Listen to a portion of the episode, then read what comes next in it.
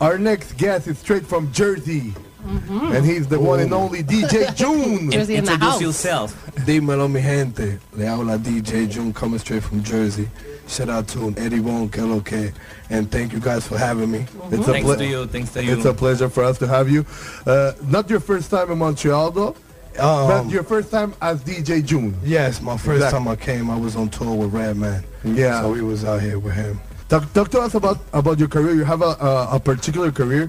You're a DJ, you're a producer, and you work with artists from both sides of the industry, as well as the Latino industry and also the American industry with uh, like guys like The Locks, uh, Redman, uh, Absolutely. uh, Chris Rivers, Young Dirty. Young Dirty. Yeah. Um, El Hijo de Rico C. For Yes. those that knows about the Yeah. El Género Latino. Uh-huh. You know, so I'm trying to put a collaboration pretty soon with um, a couple of hip hop artists called Latino también, you know. A little Yeah. bit of more like it's gonna be more hip hop, a little taste of the trap, a little taste Mm-hmm. of the um reggaeton, a little taste of the the dance hall. But it's gonna be a little bit more hip hop. Um, vamos a tener un par de artistas como with the Latin side, Ghetto Star, Maestro, Yeah, que lo star, maestro. MC Seja, Wow. Chino Yeah, Nino, um, Jackie Maki, um, Joel and Randy. We have Polaco, Don Chesina, Alice Kaiser, um, Franco El Gorilla. Mm-hmm. So we have a few of the la- Latino, of the hip hop, couple of the 90s classic yeah. legends. Yeah, the With- legends. Yes, You said it, legends. you said it well. Um, one of them is um, Mr. Cheeks from the Lost Boys, Mhm. Smith and Weston. Oh my God, yeah. Um, like you said, Young Dirty, Big Yeah. Pun Son, um, Red Man, Chic Luch, and we also gonna have um Dibla Latino. They have a Latino um artist as well. If you can tell us what got you into the game with the with the with the DJing and the producing, what what started first? Well, eh, so hey, I started doing mixtapes, and um I was like doing the best of my favorite DJ. Yeah. You know what I mean? So I guess I developed that, desarrollé ese movimiento que ahora I went from doing mixtapes to now producing my mixtape. Yeah. Executive produced my own album. That's it. So you know. That's what I aim that, for. that's the the dream. Yes, yes, yes. DJ Clue did it. He came Yeah. out with his own album. Exactly. Phone Flex did it. He came out with his own album. Yeah. And Tony Touch did it. He Tony came- Touch, You know what yeah. I'm saying? That that was one of my the peacemaker. Yes. Wow. Shout out to DJ Doo-Wop, Tony Yeah. Touch, the Diaz brothers. You know Yeah. what I'm saying? So, you know, I come from that era listening to them mixtape, how they was producing, having exclusive artists on their beat and stuff like that. So I grew up learning that type of genre of mixtapes. And that's what and it's and, and it's cool that you say that because right now it's very different the game, the music industry and all that, and we don't see that often anymore. to me it was elements to do a mixtape. Mhm. Tener todo lo nuevo, todo lo que está pegado, Yeah. más un talento nuevo, a remix or a blend, plus your intro, your outro, a, a song that is is well known but it's not on the radio, you know. And I learned from them names we just mentioned. Yeah, exactly. And those were, I, I think, they were pioneers in that because nobody had ever done it before. And uh, even like you said, Tony Touch, I think, was the first Latino to uh, Yes. actually pull out a mixtape with international artists, uh, the Yes. Mm-hmm. Boricua side too, because he did that that um, Eh, Rompamfila track. Yes. And June, uh, what can we expect this weekend? You're performing tonight at Club Essence, and you're gonna be tomorrow in the Fiesta Olímpica. in the Fiesta Olímpica, who's been having a blast uh, every Sunday since it, it started.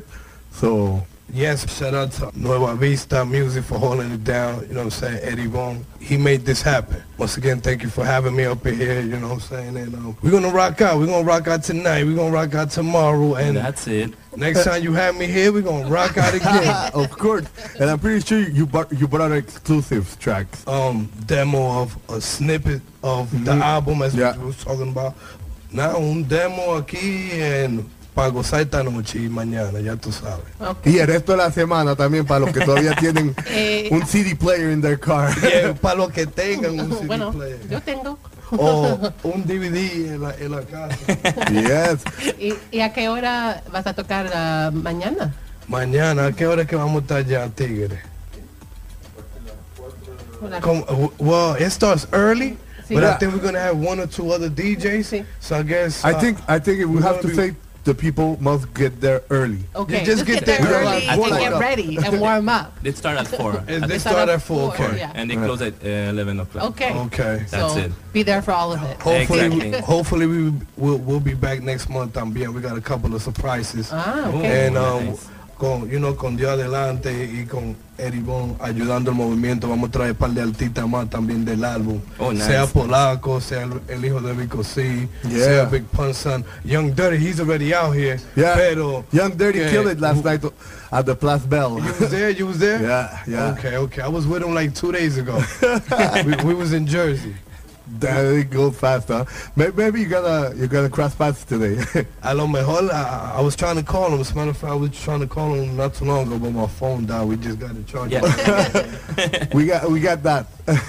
so June, we uh, how can people connect with you on the social media? Me pueden conseguir en Instagram DJ June Official. On Spotify, you can check me out on DJ June.